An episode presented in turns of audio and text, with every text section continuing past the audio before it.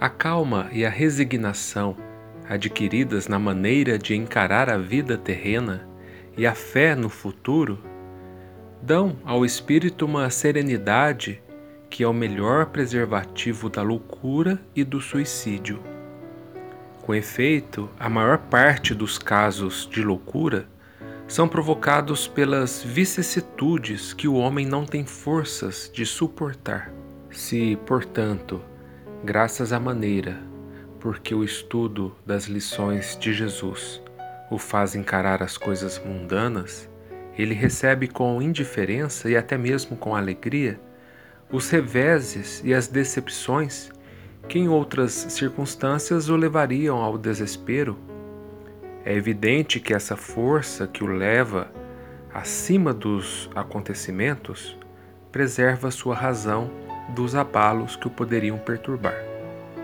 O mesmo se dá com o suicídio. Se excetuarmos aqueles que se verificam por força da embriaguez e da loucura, e que podemos chamar de inconscientes, é certo que, sejam quais forem os motivos particulares, a causa geral do suicídio é sempre o descontentamento. Aquele que está certo de ser infeliz apenas um dia e de se encontrar melhor nos dias seguintes, facilmente adquire paciência. Ele só se desespera se não ver um termo para os seus sofrimentos. E o que é a vida humana em relação à eternidade, senão bem menos que um dia?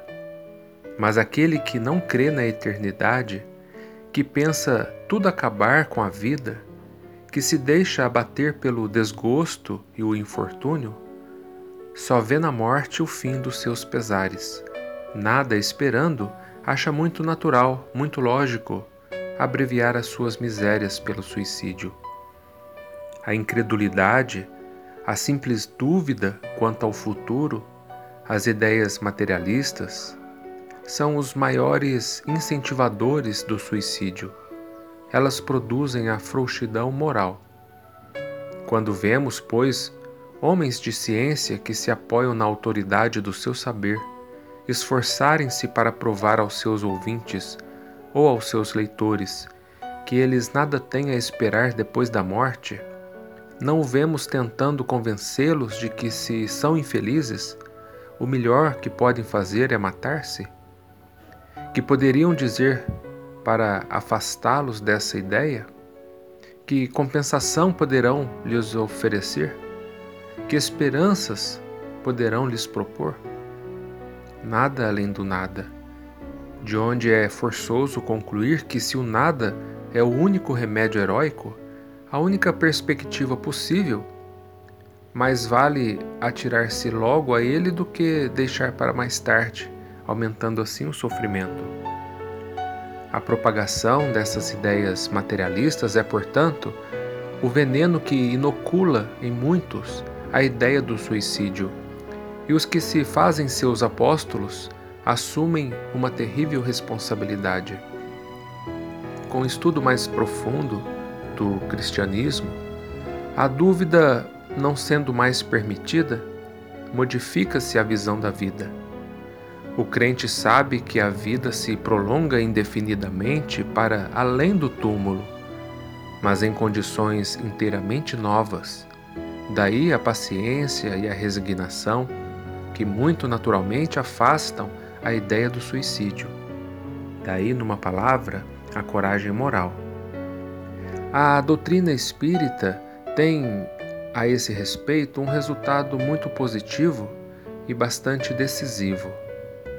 Ela nos mostra os próprios suicidas revelando a sua situação infeliz e prova que ninguém pode violar impunemente a lei de Deus, que proíbe ao homem abreviar a sua vida. Entre os suicidas, o sofrimento temporário em lugar do eterno, nem por isso é menos terrível, e sua natureza dá o que pensar a quem quer que seja tentado a deixar esse mundo antes da ordem de Deus. O espírita tem, portanto, para opor à ideia do suicídio, muitas razões. A certeza de uma vida futura, na qual ele sabe que será tanto mais feliz quanto mais infeliz e mais resignado tiver sido na terra. A certeza de que, abreviando sua vida, chega a um resultado inteiramente contrário ao que esperava, que foge de um mal para cair noutro ainda pior, mais demorado e mais terrível, que se engana ao pensar que ao se matar irá mais depressa para o céu, que o suicídio é um obstáculo à reunião no outro mundo com as pessoas de sua afeição que lá espera encontrar. De tudo isso resulta que o suicídio, só lhe oferecendo decepções, é contrário aos seus próprios interesses. Por isso, o número de suicídios que o Espiritismo impede é considerável. Façamos essa reflexão e contribuamos para que o suicídio seja definitivamente exterminado da nossa sociedade.